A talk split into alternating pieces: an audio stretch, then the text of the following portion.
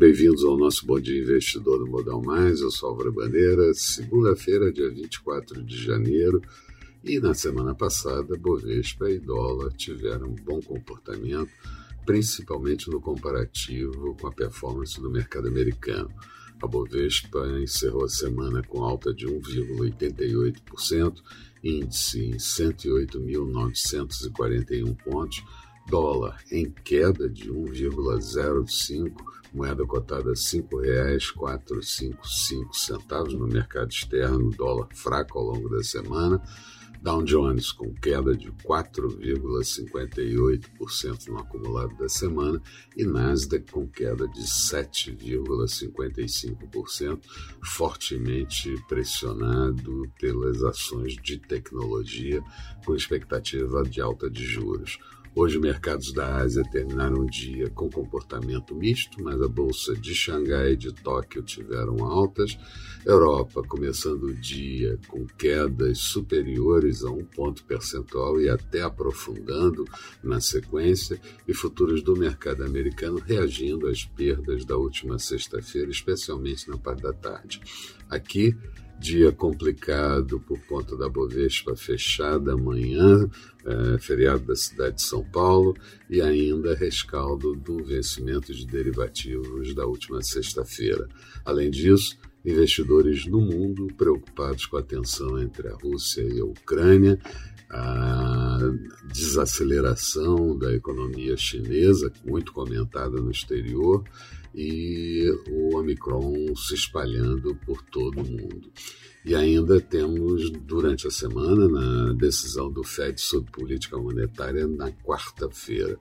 Nos Estados Unidos, Biden, nesse final de semana, avalia o envio de tropas para a Europa Oriental e região do Báltico e ordenou que famílias de diplomatas saiam da Ucrânia. Dia também de divulgação de PMI, Índice de Atividade Composto, Indústria e Serviços. No Japão, o índice composto caiu a 48,8 pontos, abaixo de 50 pontos mostra contração, acima mostra expansão. O PMI industrial subindo para 53,5 pontos e serviços em queda para 46,6 pontos. Na Alemanha, tivemos a divulgação do PMI em alta para 54,3, o industrial a 60,5 pontos, abaixo de 50 pontos mostra contração, acima mostra expansão. O PMI industrial subindo para 53,5 pontos e serviços em queda para 46,6 pontos. Na Alemanha, tivemos a divulgação do PMI em alta para 54,3, o industrial a 60,5 pontos e o de serviços a 52,2 pontos, uma recuperação boa. No, na zona do euro, o índice caindo para 52,4 no composto, indústria subindo para 59 pontos e serviços também eh, em queda para 51,2 pontos.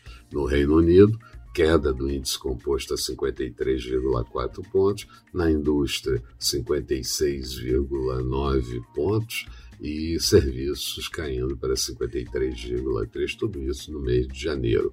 Aqui Bolsonaro sancionou o orçamento de 2022 com vetos de 3,1 bilhões e verba de e, assimilando uma verba de reajuste de policiais de 1,5 bilhão de reais. O fundo eleitoral ficou ali esbarrando nos 5 bilhões de reais.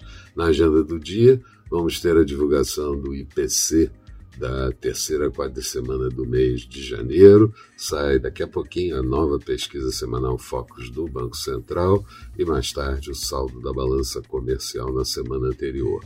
Nos Estados Unidos, o índice de atividade nacional de dezembro, PMI, índice de atividade do mês de janeiro e leilão do Tesouro americano. Expectativa para o dia de hoje: Bovespa fraca, petróleo pode minorar um pouquinho, se bem que agora volta a cair de novo, e dólar mais forte, juros em alta. Falando de mercados, Bolsa de Londres agora há pouco tinha queda de 1,03%, Paris encolhia 1,58%, Frankfurt com queda de 1,65%. Petróleo WTI saía de positivo para negativo, queda de 0,46 em Nova York, barril a 84 dólares e 75 centavos, euro negociado a 1,13, futuros do mercado americano, Dow Jones perdendo 0,23, Nasdaq em queda de 0,61. Eram essas as considerações que eu gostaria de passar. Tenham todos um sucesso. Dos negócios retomamos tudo. No final da tarde com Boa